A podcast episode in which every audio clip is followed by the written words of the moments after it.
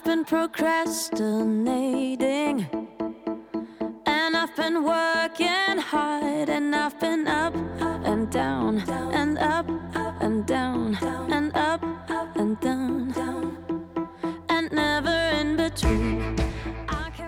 Hallo, mein Name ist Mio, ich bin Soul-Sängerin aus Hamburg und in meinem neuen Podcast Modus Mio erfahrt ihr alles über mein neues Album Modern Retro Soul. In diesem Podcast stelle ich euch die kleinen und großen Helfer hinter den Kulissen vor, nehme die Songs auseinander und nehme euch mit auf die Reise der Produktion. Viel Spaß!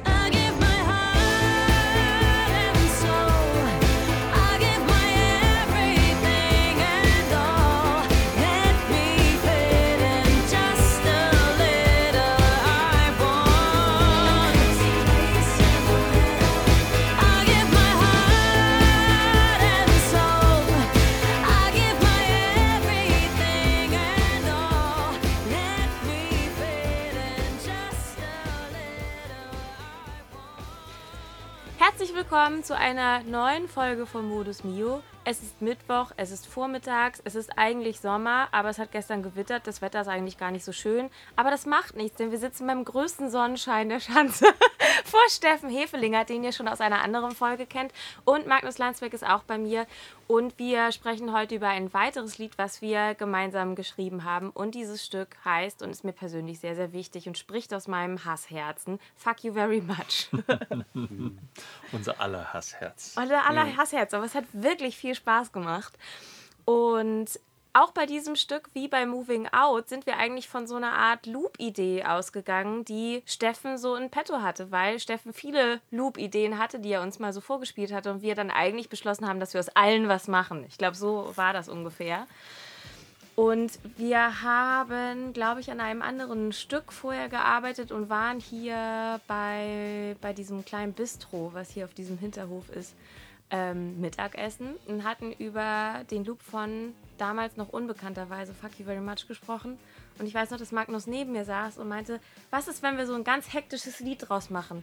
Eins, das, ich mache es vor, wie folgt geht. Das glaub- war die Idee. Das Lustige ist, ich, ich dachte an sowas wie so, ähm, so ein bisschen, ich fand diesen Loop so geil, dann habe ich überlegt, was man darüber machen kann. Äh, warte, ich nehme kurz eine Gitarre, die hier rumsteht. Einen Moment, einen Moment, einen Moment, das ist jetzt quasi live.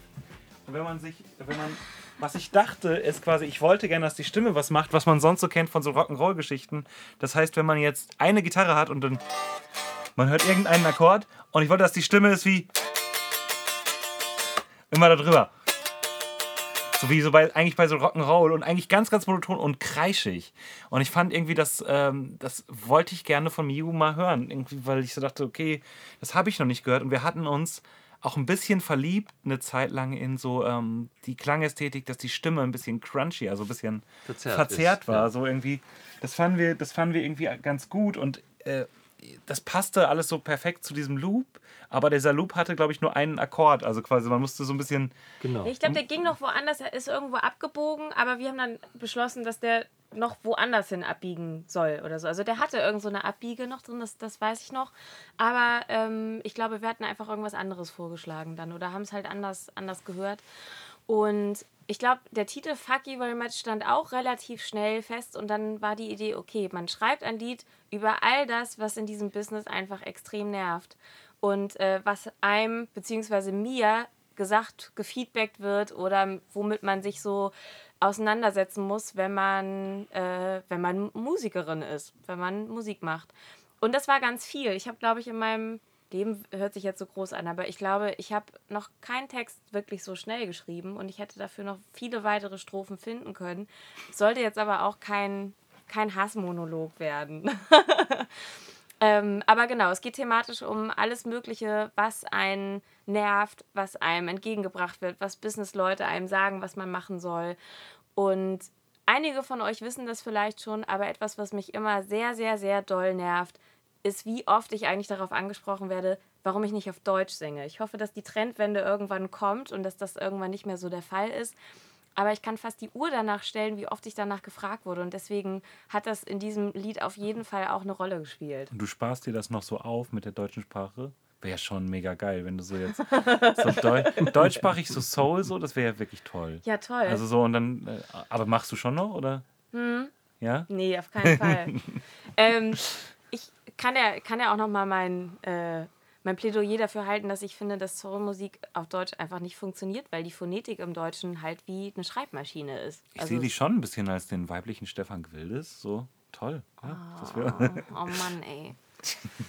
Jetzt, wo Sarah Connor auch Deutsch macht, kann ich das ja nicht auch mal machen. Das ist ja dann auch so. Also nichts gegen Sarah Connor. Ich finde Sarah Connor super geil und ich fand ihre ganzen Soul-Sachen auch super cool. Und sie darf das auch auf Deutsch machen, aber ich finde das immer schade, wenn alle jetzt auf Deutsch machen. Ich glaube, das, Das ist ja auch so- Pop, was sie macht. Das ist ja kein Soul. Und wirklich Soul auf Deutsch ist echt schwierig, finde ich auch. Wenn man auch so Wörter dehnt, ne? Oh, Adlib, Adlibs. Mit deutschen Wörtern, das ist schlimm. Du. super, super, lass uns das mal direkt hier. Ich, ich spüre einen Song. Ja, den spürst du aber auch nur du alleine. Nein, also das ist ein Thema, was bei Fuck You Very Much behandelt wird, aber auch alle möglichen vermeintlichen gut gemeinten Ratschläge, die man so hat. Dieses, ja, was machst du denn mit deinen Haaren? Ja, du solltest das noch optimieren. Ja, und warum machst du nicht dieses? Ja, und das müsstest du auch noch machen. Und wir machen einfach kurz Pause. Tür zu oder so. Und weiter geht's.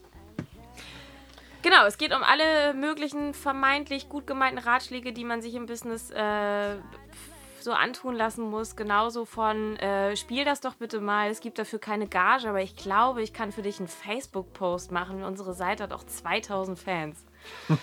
ähm, und all solche ganzen Dinge. Und das tat auch irgendwie mal gut, sich das von der Seele zu schreien. Und ich habe bisher auf Aufnahmen noch nicht so wirklich rumgeschrien. Das war für mich auch eine neue Erfahrung, weil meine Stimme dann auch so ein bisschen überschlägt und ich gar nicht so professionelle Schreierfahrungen wie ein Punksänger habe. Aber vielleicht im nächsten Leben. Ich glaube, Kai Petersen fand das auch super. Ja, Kai Petersen ist selber einer der besten Schreier, die ich überhaupt kenne. ähm, also ist wirklich, äh, also es lohnt sich zum Beispiel äh, die ersten zwei Alben, glaube ich, von John Allen zu hören. Und immer wenn dann eine geschriene Background-Stimme ist, also genauso wie früher bei Rantanplan, dann ist das Kai Petersen, der da fleißig vor sich hinschreit. Der kann das richtig gut. Also man glaubt es gar nicht. Wenn man in den anderen Podcasts hört, wie Kai redet, kann man sich praktisch nicht vorstellen, dass er der größte Schreihals äh, ist, den ich persönlich kenne. vielleicht hören wir noch mal ganz kurz in den Loop rein, den wir mal hatten und sprechen dann darüber, was wir mit den Gitarren gemacht haben.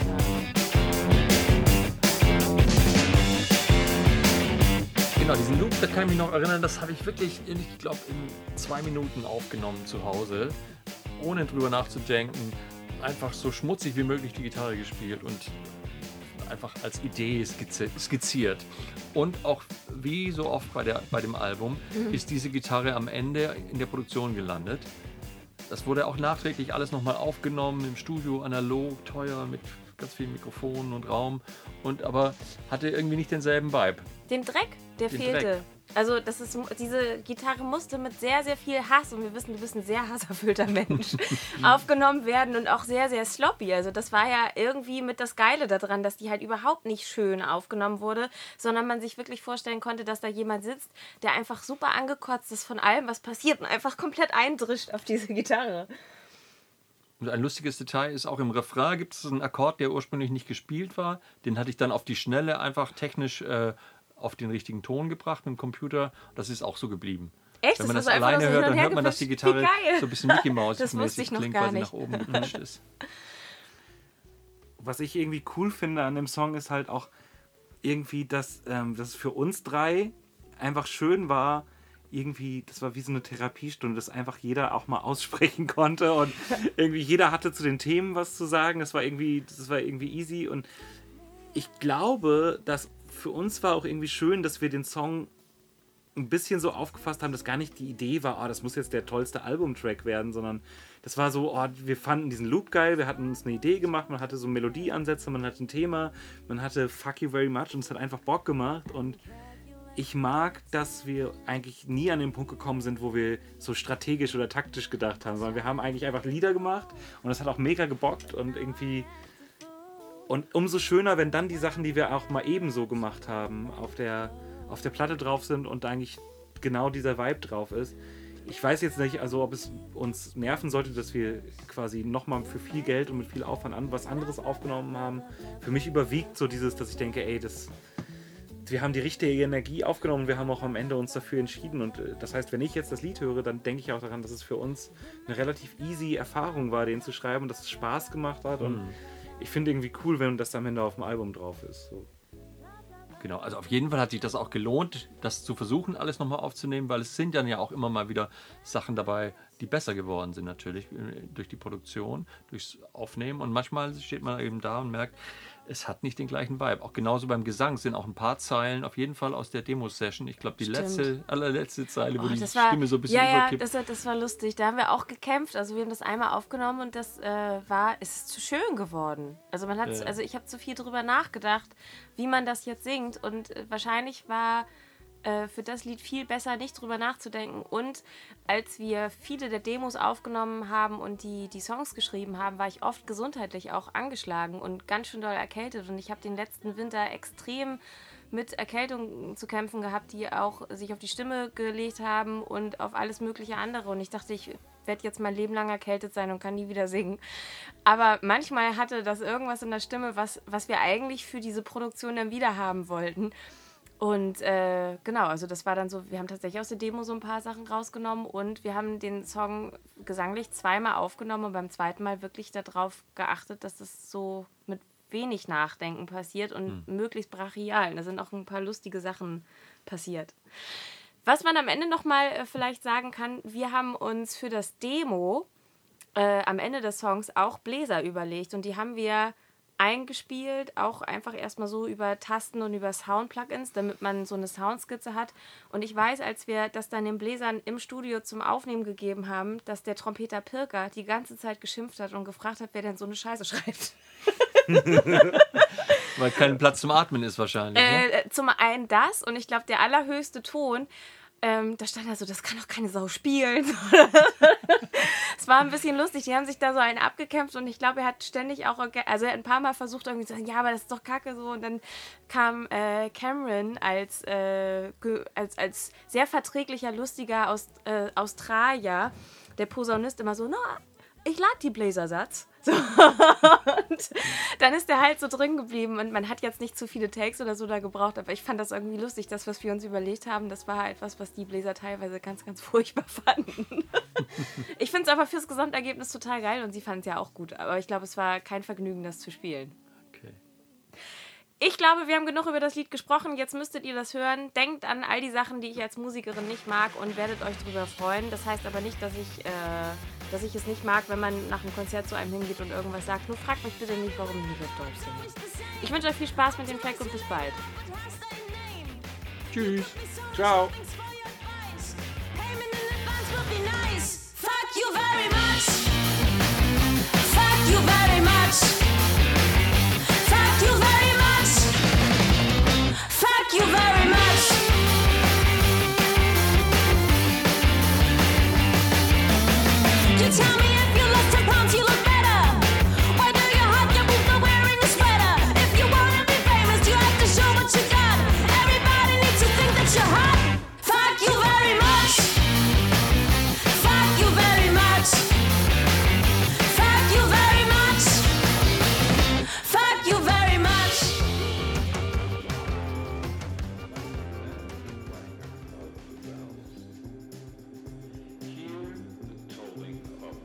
Das war's für heute mit Modus Mio. Ich hoffe, dass euch die heutige Folge gefallen hat und ihr beim nächsten Mal auch wieder einschaltet.